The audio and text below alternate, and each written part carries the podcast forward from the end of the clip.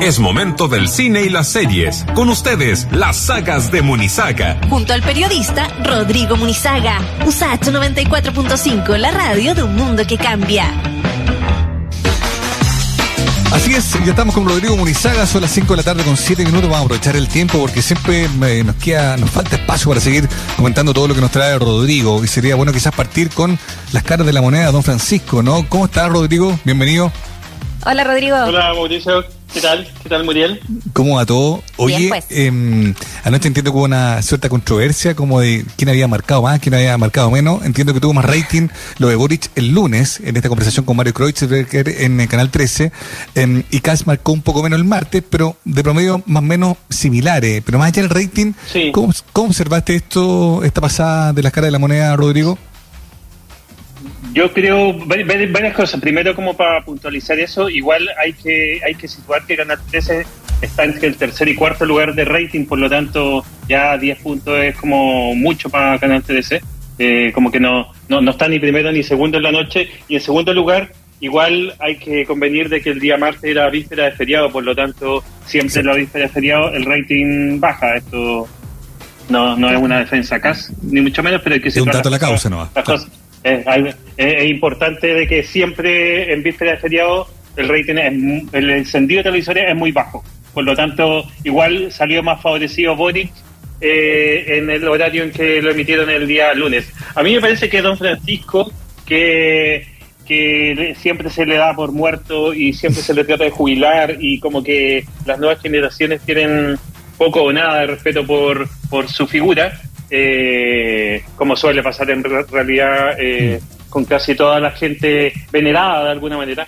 Eh, don Francisco claramente eh, es un gran comunicador, es un caballero con demasiado oficio y es capaz de hacer unas entrevistas. En el caso de Boric, más que acá diría yo, en el caso de Boric hay demasiadas cosas que yo jamás eh, había leído ni había visto en ninguna entrevista. No había visto a su Sí. polola de los últimos tres años estar ahí, hablar, eh, que saliera el hermano, que es una cosa que pasa el hermano y todas esas cosas que tiene don Mm. Francisco, Mm. pero de verdad, eh, a estas alturas del partido, eh, uno igual, yo creo que es súper importante saber quiénes son, eh, o sea, saber los contextos eh, familiares y no me parece Los que sea algo afectivos. para, o sea, hay que recordar de que el hijo, un hijo de Michelle Bachelet terminó arruinándole el, Mm. el- el- el- el- un gobierno completo, por lo tanto, yo quiero saber quiénes son los hijos de Kass, quiero saber qué edad tienen, qué hacen, y quiero saber, en el caso de Boric, quiénes son sus hermanos y todo, obviamente. Mm. Eh, porque es importante, obvio que es importante. Y en ese sentido, don Francisco lo hizo espectacular, de verdad. Muy bien. Oye, eso te, te quería preguntar, porque efectivamente venía como saliendo de la Teletón, eh, pensando en el show televisivo de, de, de la Teletón, eh, donde se anunció, eh, bueno, eh, algo que ya venía comentando hace rato él, de que esta va a ser su última Teletón como protagonista, como animador, eh, pero que eh, después eh, eh, entra este lunes y martes pasado a este programa con estas entrevistas súper súper cercanas, súper de semblanza, y uno dice, ¿sale realmente eh, de la tele? ¿Qué te pasa a ti también con esa figura como tan institucionalizada Ah, bueno, en, don- en la televisión? Igual don Francisco lleva como 10 años diciendo que se retira de la Teletona. Tal no, cual. No le creo. No le creo. El próximo año, No le el próximo crees. año ahí va a estar también. Sí, obvio que va a estar ahí. Le gusta. Él, él ha dicho que se quiere morir arriba del escenario y probablemente así va a ser. Eh, no hay nadie que le llegue, pero ni años luz de la gente que podría tomar. O sea, ¿se Oye. quiere o loco? Por supuesto no. Rafael Aranea, por supuesto que no. Eh, no, no hay nadie que pueda tomar esa apuesta en ese momento. Oye, yo voy a contar una como infidencia un poco del, del, del, del programa, ¿no? Y, y del contacto Sí, con po. Don Francisco. porque. Estuve ahí, me tocó cubrir, hacer como una suerte como de backstage los dos días, pero también en la mañana, en el programa del, del Tu Día, eh, Don Francisco fue, en la previa de los dos días, ¿no? Fue el lunes a contar lo que pasaba el lunes en la noche, entrevista con Boric, y fue el martes para contar lo que pasaba ese día en la noche, entrevista con Cast. Y venía de la Teletón, 27 horas encima de transmisión. Y el día lunes yo lo vi, claro, un hombre que evidentemente tiene su baño, está cansado, está ojeroso, él mismo admitía, me decía que está con una, con una bursita en una cadera, que está, le costaba eh, moverse, pero es muy sorprendente y acá yo solo puedo estar de acuerdo con Rodrigo, todo lo que, eh, todo el manejo que tiene, porque es un poco a la, antigua, entonces él como que no usa torpeo, se aprende de memoria ciertos datos del- de, de la- de los entrevistados. Claro. Y tenía muy claro las teclas que iba a tocar con Boric y con Kass, porque la bajada del programa era como más que el candidato, la persona. Y yo creo que eso lo logra. Yo sí sentí que el martes con Cast estaba ya más cansado y eso afectó un poco su desempeño como entrevistador. Pero aún así, yo estoy de acuerdo contigo, Rodrigo, yo creo que el hombre sentado al frente algo tiene, o será su propia impronta, o ser quien es, que le contestan y no sé, Boric le termina confesando Sí. que a su que a su polola la llama chofi y, y chof y chofo, chofa y que, Sí. y que, y que se, que se- que son manatíes un día, o no sé qué, y, y la mujer de Cas le termina cantando esa canción a, a José Antonio Cas, al candidato. Digo, se genera cosa realmente inesperada, el hermano con cáncer de Boric, las dos hermanas que murieron tempranamente, joven también de José Antonio Cas, en situaciones bien dramáticas, cosas que, una vez más, o sea, la- el programa y la entrevista cumple la promesa, te cuenta cosas que no sabes.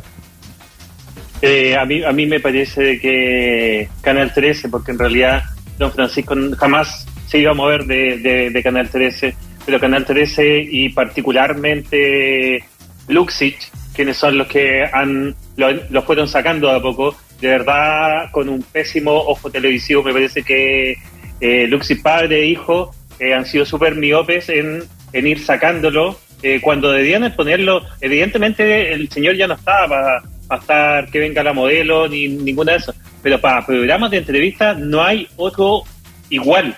Eh, don Francisco, teniendo un programa de entrevistas, no sé, los domingos a las 9 de la noche, la rompería entrevistando a pura gente de primera línea y sacándole confesiones que ningún periodista logra sacar. Eh, y de verdad, eh, esto lo volvió a decir como de una manera, eh, como en dos días, porque fue como, este fue el fin de semana de Don Francisco, entre que la Teletón Sí, pues, lograron la meta. eh, y, y ahora eh, le hace, yo creo que la mejor entrevista que le ha hecho cualquier periodista, eh, cualquier persona a Boric. Y en el caso de Kass me parece que también le logra sacar, pese a que de Kass se, se, se conocen más cosas personales, me parece que él ha compartido más su historia personal que Boric. Eh, a mí me sorprendió mucho ver a Boric, pensé que no iba a entrar en el juego de, Mario Kreuzberger. Eh, y eh, yo me atrevería a decir de que eh, en el caso de Boric, probablemente el candidato sumó votos gracias a. Yo estaba con Eh, alguien. ¿Sí? ¿Te parece? Hart- Sí. Hartos votos, sí. Yo estaba sí. en un momento como con productores, gente viendo porque tuvimos que hacer la trastienda, entonces nos tuvimos que quedar hasta que el final del programa. Entonces vimos el programa en un estudio de, de Canal 13. En algún momento hay una confesión de uno de los dos candidatos, no voy a decir de quién, porque da lo mismo.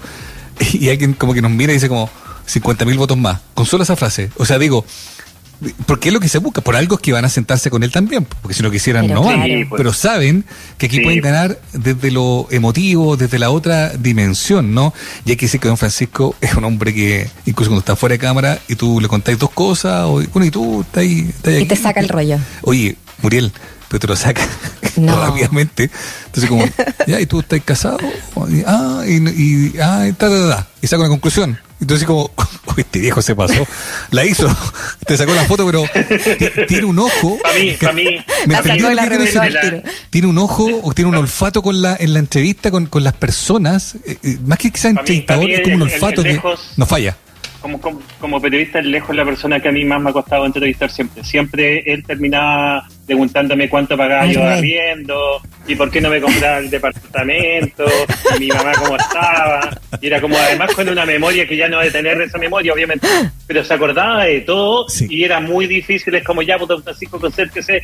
Yo quiero hacerle preguntas. De verdad es un conversador nato. de verdad un conversador nato, sin ser, o sea, yo sé de que hay cosas que pueden dar un poco como de vergüenza y qué sé yo, pero en ningún caso don Francisco es una persona irrespetuosa, nunca. Puede ser Eso, eso es, es notable. pero no es irrespetuoso.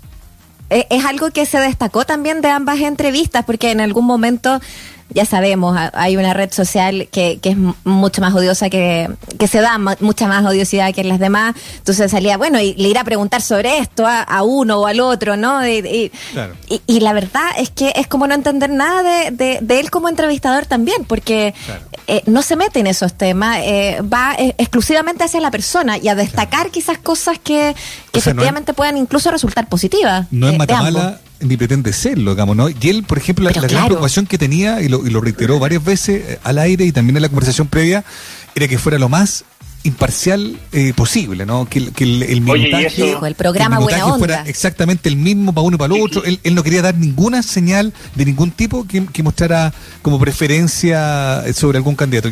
Digo, y, pues, no, se notó como Puede parecerte eh, perogrullo, pero, pero interesante que, que, fuera su principal preocupación. Yo, yo quería marcar un punto ahí con algo que decían con respecto a las preguntas que se hacen o no. Bueno, igual Don Francisco ha hecho una larga carrera en Estados Unidos, donde sí está muy acostumbrado a que grandes conductores y todos los conductores de ley nunca a, autoridades le hacen preguntas muy importantes o de contingencia, sino que en mm. realidad están mucho más preocupados de lo otro. Y de verdad, yo creo que tal vez porque ha sido un año de debate, yo estoy muy cansado del el tono Matamala, eh, Matías del Río, etcétera. Estoy muy agotado. Ayer vi eh, candidato llegó a tu hora con siete eh, entrevistadores de TVN y de verdad era agotador y, de verdad prefiero, yo me quedo con don Francisco eh, porque porque los candidatos marcan sus puntos políticos y uno ya los conoce un poco, pero uno de verdad quiere no sé si buena onda es la palabra, porque hay que hacer las preguntas que hay que hacer, pero sí es un descanso, sí es un descanso eh, poder, poder escuchar a, la persona a conversar. Oye, y no tener que estar defendiéndose. Les cuento una, una incidencia que, don Francisco, bueno, estaba hablando en la previa, en los comerciales, qué sé yo, y, el tema de la entrevista, como entonces hablamos precisamente esto como de buscarle el otro lado. Entonces, él se acordó de cuando la segunda vez que entrevistó a Obama, decía que él habla inglés bien, pero no, no, no habla tan bien inglés como para hacer una contrapregunta. Entonces, se llevó como escrita las preguntas. Entonces contaba que estaba sentado con Obama y en un costado estaban redactadas las preguntas en inglés para que él pudiera leerlas sin equivocarse, ¿ya? Entonces, eh, eh, dice, claro, estoy sentado, y él decía a don Francisco, claro, yo sabía las preguntas y él también, porque él también las estaba viendo. Entonces, cuando se prende la cámara, su táctica fue decirle a Obama, eh, oiga, la última vez que lo entrevisté, no tenía el pelo tan blanco. ¿Qué pasó? Y dice que Obama como que se descolocó, me lo contaba el mismo Francisco, como que empezó a, mirar para arriba, como claro, no era la, no era la pregunta que esperaba, ¿no? Don Francisco lo que me quería decir en ese momento era como que lo, logró sacar del lugar donde él pensó que va a hablar con este líder latino y va a hablar de los inmigrantes y todo lo que hace. Y llámese las preguntas. Pero pum, le tiró la pregunta a las canas y, lo obligó a responder desde otro lugar y él dice cuando eso se logra parte una buena entrevista. Eso, que es aparentemente una anécdota, es una clase de periodismo, ¿no, Rodrigo? Totalmente, como en el fondo sacar de, eh, de la grabadora que uno dice como periodista cuando la gente está como en una grabadora y no hay manera de sacarlo de ese lugar. Totalmente. Oye, eh, Rodrigo, eh, sí, sin duda, eh, muy interesante lo que pasó aquí también como programa de televisión. Eh, yo creo que efectivamente das en el clavo con el comentario, es un descanso totalmente. Queremos hablar de, eh, de otras cosas también, de estrenos que se vienen especialmente en HBO Max y antes de cerrar estas sagas de Munizaga, queremos hablar eh, de, de lo que pasa con Sex and the City y con el documental de Alanis Morissette. ¿Con cuál quieres partir? Eh, con Sex and the City es claramente lo más el estreno más importante de la semana. Eh, yo diría que Sex and the City debe ser junto con Friends y Los y Doctor House una de las series más populares de los últimos 30 años aquí en Chile. Hay que recordar de que acá en Chile eh, la red eh, durante unos 10 años repetía las temporadas eh, todos los fines de semana eh, por lo tanto, mucha gente que nos está escuchando probablemente habrá visto ahí en una de las infinitas repeticiones que tenía la red, marcando 10 puntos de rating en esos tiempos, que, mm. era harto y ahora es impresionante. Sex and the City tuvo seis temporadas, a mí me parece que es una de las grandes comedias eh, norteamericanas de la historia, eh, porque tenía muy buenos libretos, porque se adelantó a los tiempos eh, de, del feminismo, creo yo, de una manera militante, donde las mujeres hablaban de sexo de una manera... Eh, a fines estábamos hablando de, de, fines de los años 90 y habían y habían cuatro mujeres hablando de sexo de una manera muy eh, muy relajada en tiempos donde también Los Sopranos llevaba poco tiempo.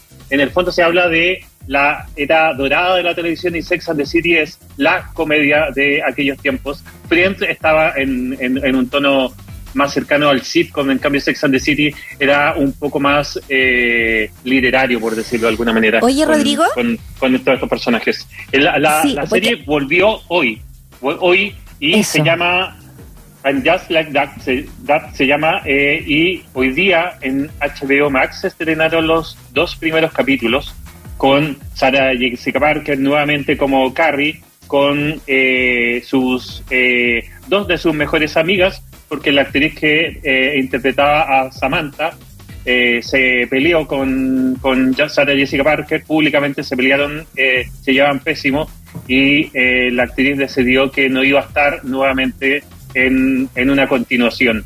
Eh, es, bien, mm. es bien particular, yo vi los dos primeros capítulos y eh, claramente eh, va a ser de lo más visto de este fin de semana.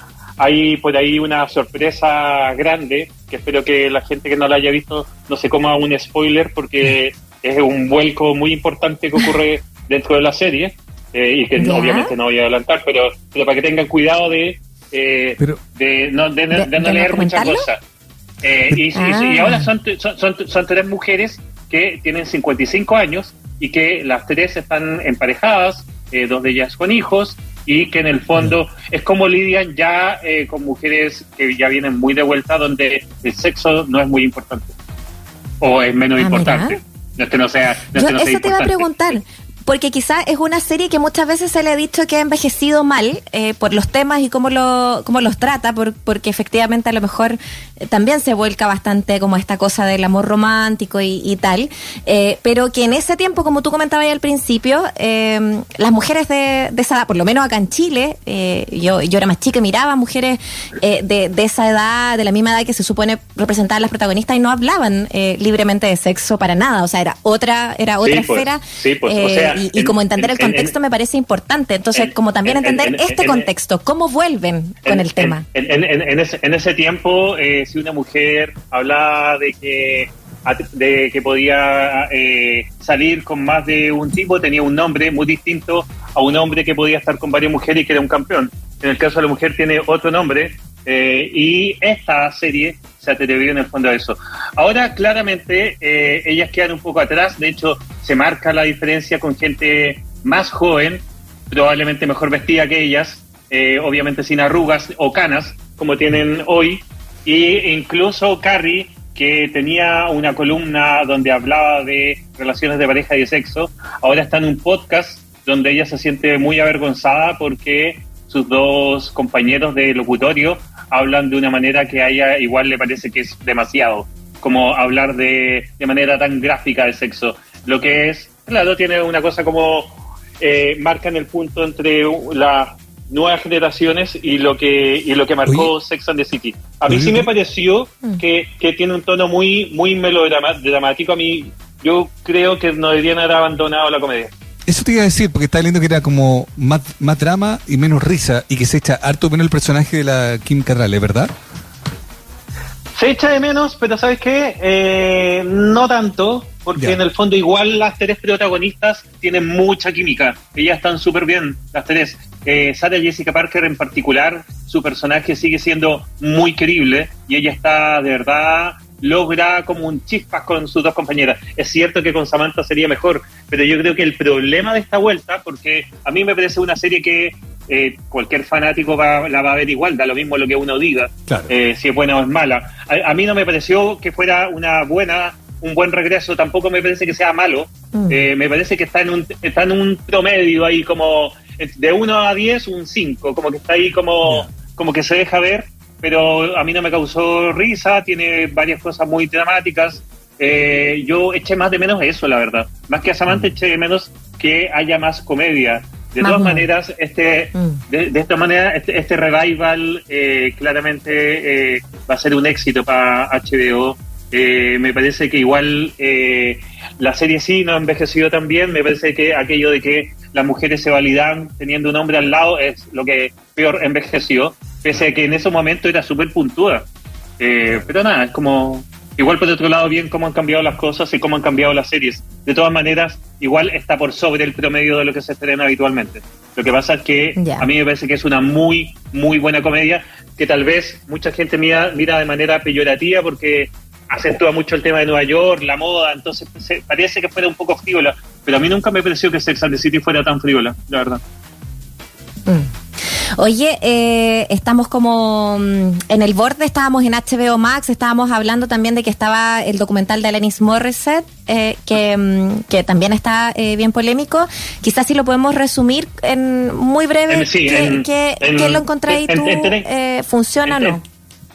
En 30 segundos, para toda la gente que, que le haya gustado Jack Little Pill, el segundo disco más vendido de la década de los 90 cuentan desde que partió Alanis Morissette en Canadá con 15 años, como a los 20 años se convierte en un boom su disco debut y en como la mujer fuerte, a propósito de lo que hablamos de Sex and the City, una mujer totalmente empoderada que no marcaba sus curvas, sino que escribía y componía sus propias canciones y que hizo un discazo. Y todo eso, el detrás de, está en este documental que está súper bien narrado con ella como protagonista. Eso. Bueno, te damos las gracias. Eh, está bueno. Lo encuentran todas las dos cosas en la misma plataforma, en HBO Max. Así que eh, te damos las gracias también, Rodrigo, como siempre, por tus recomendaciones. Un abrazo. Gracias, Muni. Abrazo para ustedes dos. Que estén muy bien. Chao.